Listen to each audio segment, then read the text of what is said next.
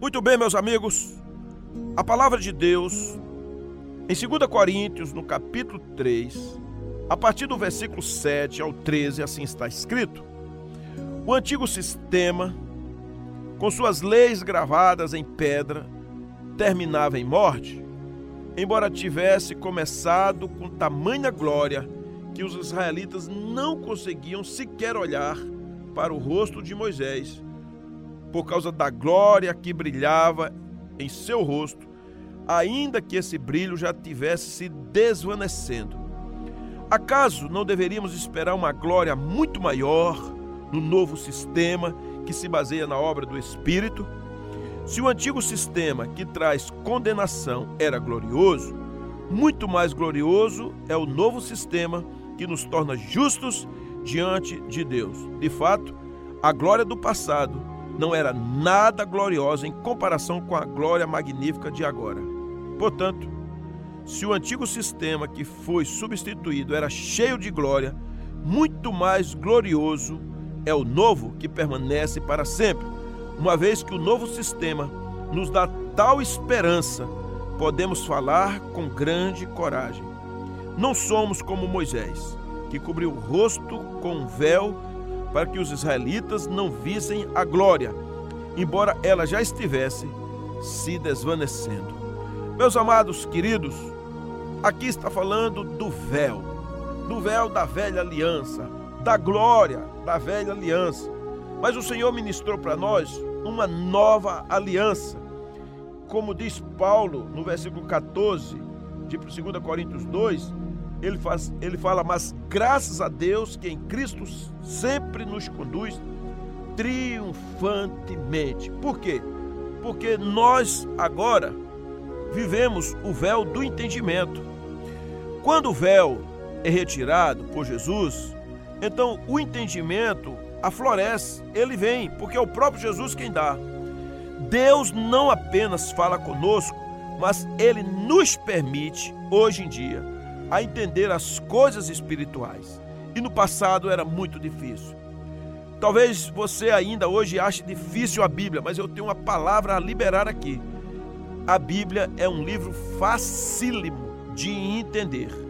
Se você orar ao Senhor, fique certo que não tem mistério. Peça ao Senhor para tirar as escamas dos seus olhos, as escamas espirituais. Você já leu um texto da palavra e de repente fica sem entender nada?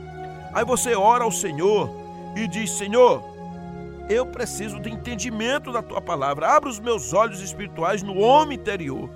De repente, aquilo parece que descortina. Haverá um momento, irmãos, uma circunstância em que aquela palavra será aplicada. Agora tudo se facilita. Então, o que significa isso? É que o Espírito Santo abriu seus olhos. A Bíblia diz que a letra mata, mas o espírito da vida, o Espírito Santo, vivifica. Então, você, quando for ler a Bíblia, antes clame a Deus, dizendo: Senhor, desvenda os meus olhos para entender o que o Senhor está falando a mim. Então, discernimento, revelação, são coisas que vêm do Espírito Santo a tal ponto que saberemos daquilo que está acontecendo e daquilo que vai acontecer. Quem é que pode retirar o véu do entendimento de nossas vidas? Jesus Cristo. O inimigo é quem põe, mas Jesus é quem retira. Então tenha cuidado. Se você não está entendendo a Bíblia ou está sem vontade de ler a Bíblia e está realmente sem entender a nova aliança.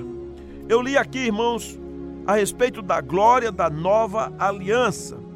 Como diz a palavra de Deus no versículo 13: não somos como Moisés, que cobriu o rosto com um véu, para que os israelitas não vissem a glória, embora ela já estivesse se desvanecendo. Por que Paulo diz isso? Porque Moisés foi envelhecendo e a glória foi então se desvanecendo, mas mesmo assim ele usava um véu para que as pessoas não vissem o rosto de Moisés. Que coisa, né, irmãos? Qual o papel do diabo? É cegar, ensurdecer, colocar o véu, atrapalhar, para que nenhum de nós possamos entender o Senhor, as revelações. e a gente venhamos tomar atitudes corretas, para que nós venhamos tomar atitudes corretas, que são reveladas pelo poder do Espírito Santo, concernente à palavra de Deus. Por exemplo, os versículos 3 e 4 de 2 Coríntios, capítulo 4, diz assim: Se as boas novas que anunciamos estão encobertas atrás de um véu, é apenas para aqueles que estão perecendo. O Deus deste século, Deus minúsculo, deste século ou deste mundo, cegou a mente dos que não creem, para que não consigam ver a luz das boas novas não entendendo esta mensagem a respeito da glória de Cristo, que é a imagem de Deus. Como o inimigo coloca esse véu? Vejamos, primeiro, como diz a palavra em Efésios 2, nos versículos de 1 a 3, onde está escrito: Vocês estavam mortos por causa de sua desobediência e de seus muitos pecados, nos quais costumavam viver, como o resto do mundo, obedecendo ao comandante dos poderes do mundo invisível, que é Satanás. Ele é o espírito maligno que opera no coração dos que se recusam a obedecer. Todos nós vivíamos desse modo, segundo os desejos ardentes e as inclinações de nossa natureza humana éramos, por natureza, merecedores da ira como os demais? Não tem quem é bonzinho e quem é piorzinho. O que resta aqui é clamar para que o inimigo das nossas almas, Satanás, ele não tenha o poder de colocar o véu em nossas vidas. Então, queridos, o que é que Paulo está dizendo aqui? É que uma das maneiras como o véu é colocado é quando nós recebemos a, influência da cultura. É, a cultura a qual vivemos. Ah, eu vivi assim. Meus pais foram criados assim. Isso existe desde que eu era criança. Essa festa, esse costume. Só que toda cultura, se não for do reino, ela está infestada de influência maligna. Então, nessa cultura, é claro que a gente encontra até coisas boas até encontramos coisas do reino. Porém, quando a gente decide viver com o nosso jeitão, há um risco terrível de não percebermos que há o véu. Dentro das culturas você percebe que há lampejos da graça de Deus. Tudo que é bom, diz é, Tiago, que procede do Pai das Luzes. Tudo que é bom. Não tem, quando eu falo bom, não é para o prazer da carne uma justiça, cuidar dos pobres, cuidar da saúde das pessoas, o Estado que se importa com as pessoas, de alguém que está sofrendo, os médicos, essas coisas foram dadas por Deus. Então, o certo numa cultura permeada de pecado já não parece tão certo assim. E o errado não parece tão errado. Queridos, quando nós somos condescendentes com as coisas erradas, a gente está absorvendo a cultura do véu da velha aliança. Quando ficamos com pena, quando o bandido é preso, por exemplo, isso é um entendimento errado. Quando a gente se alegra com a morte do policial, então nós percebemos que estamos com inversão de valores. E nós estamos numa sociedade de valores invertidos. Você sabe disso. Muitas vezes a gente começa a dizer: tem nada não, isso é besteira, todo mundo faz isso. É tanto que hoje em dia falar em santidade se tornou um negócio muito difícil, até nas igrejas, porque há um relativismo. As pessoas falam muito mais no Deus que dá as coisas do que do Deus justo que exige santificação e atitude por meio do povo. Então as coisas passaram por causa de uma cultura permeada, suja, de um véu posto. As coisas, as pessoas passaram a tolerar o pecado dentro de casa. Então, amados, queridos, é, não é uma questão de querer impor aos outros o seu ponto de vista, mas é uma questão da palavra. As grandes mudanças na nossa sociedade só foram possíveis quando o povo de Deus se ajoelhou diante do Senhor, confessou seus pecados e deixou para que o nome do Senhor fosse exaltado. A gente percebe aqui que os direitos civis são conquistas, mas tem a ver com a palavra de Deus. Quando aconteceu o fim da escravidão, tem a ver com a palavra de Deus.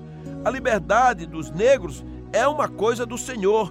Trazer a sociedade para um pé de igualdade no, que, no requisito de raça, cor, etnia, tem a ver com a palavra de Deus.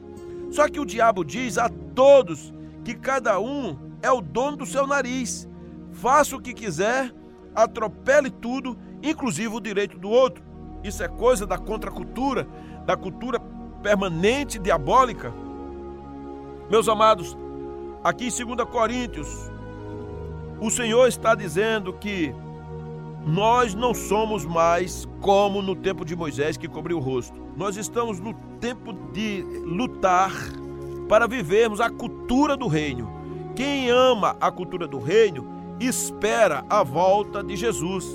Quem ama a cultura do reino sabe que é estrangeiro, que é peregrino em terra estranha, que não pode amar o dinheiro, não pode amar as coisas deste mundo, embora possa desfrutar, mas não pode ter o seu coração agarrado com isso.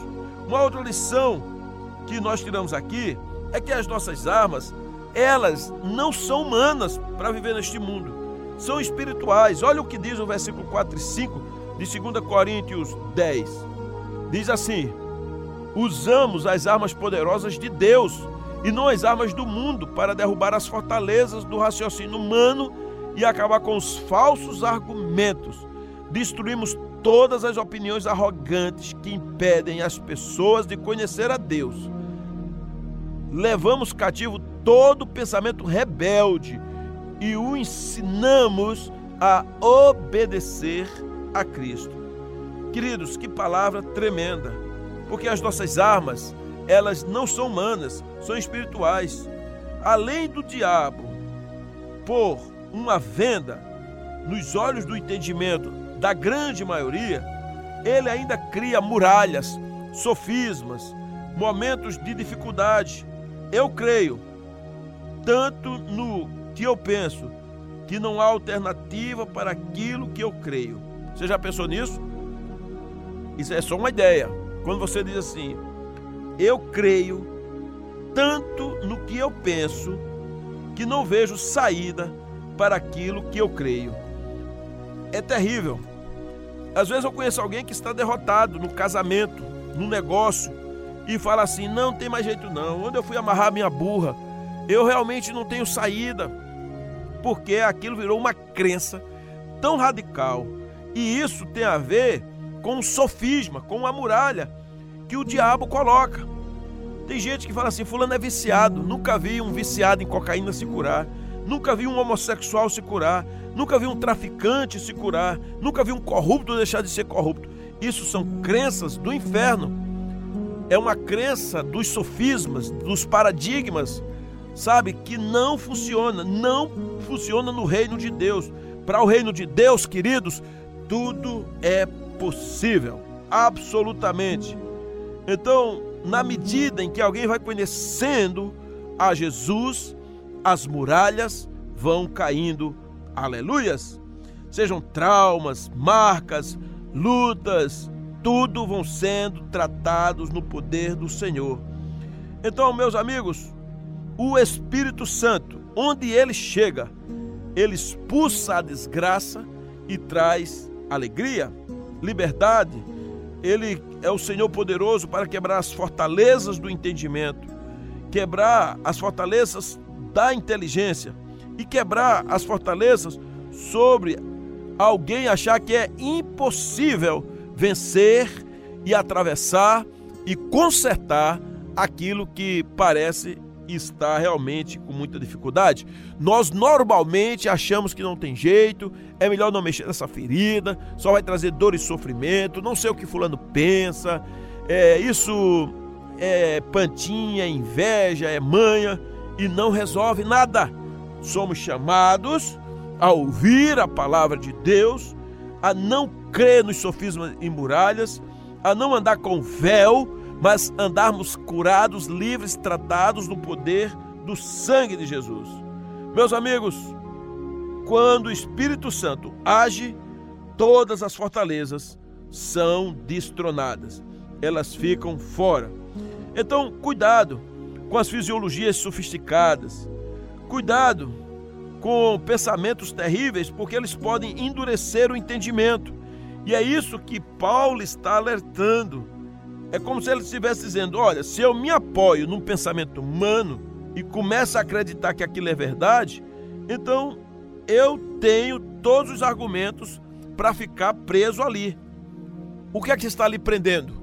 O que é que está lhe travando? O que é que você acha que não tem jeito? O que você está dizendo? Não, fulano é assim mesmo não tem jeito. Ah, pastor é crente. É, mas eu encontro muito crente cheio de paradigmas, cheio de travas, de, de nó nas costas. Eu estou fazendo fisioterapia no ombro e a fisioterapeuta, todo dia ela chega ali, quando eu vou, ela começa a apertar e ela fala assim: Olha, aqui tem um ponto de tensão, tem que destravar isso aqui. E ela aperta, tá doendo? Eu digo: Não, porque não adianta, eu quero que ela destrave mesmo. Então ela aperta até desmontar aquele, aquele nó, aquele ponto de tensão.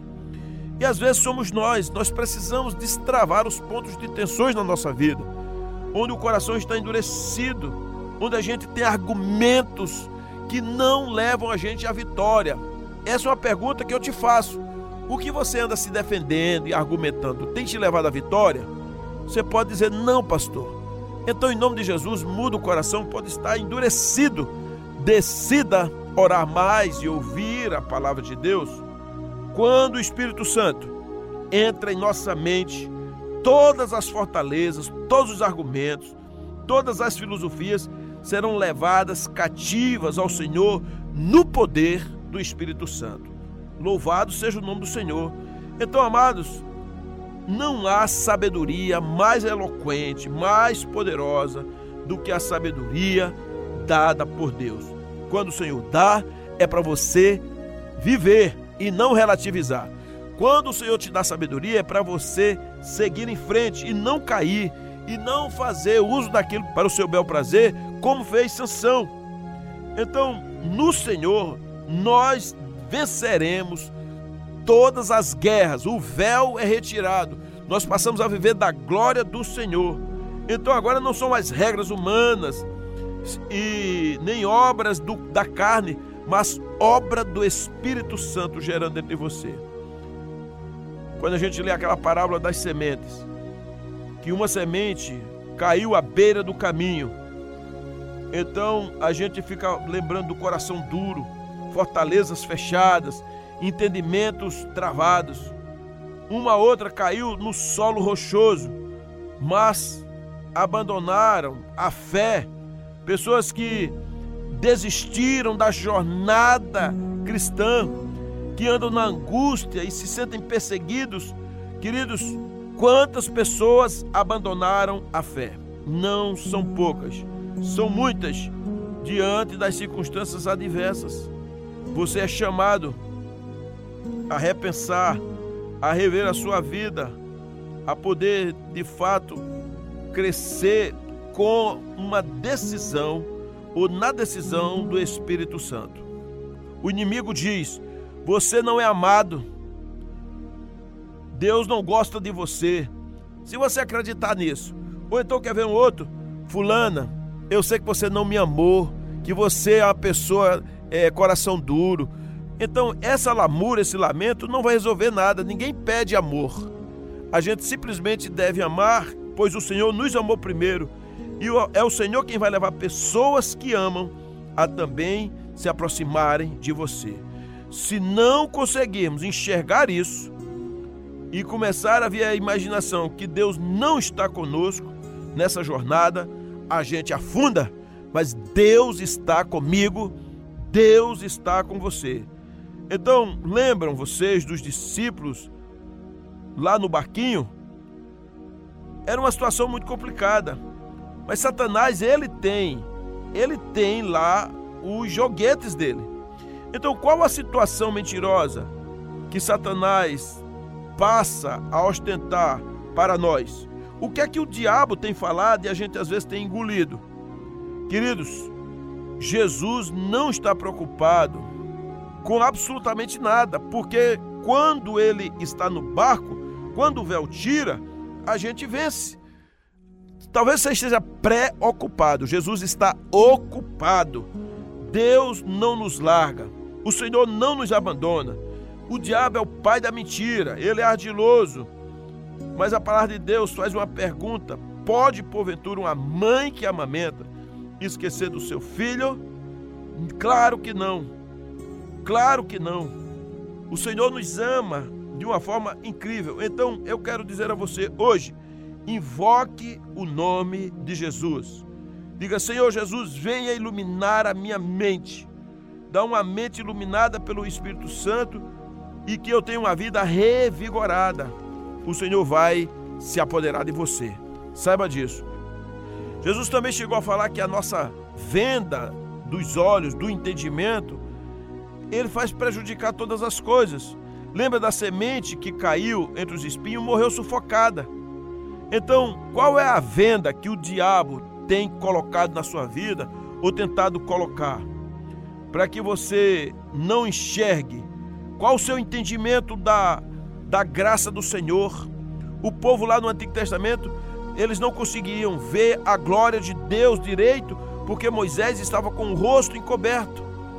Então, queridos, o que é que está atrapalhando cada um de vocês?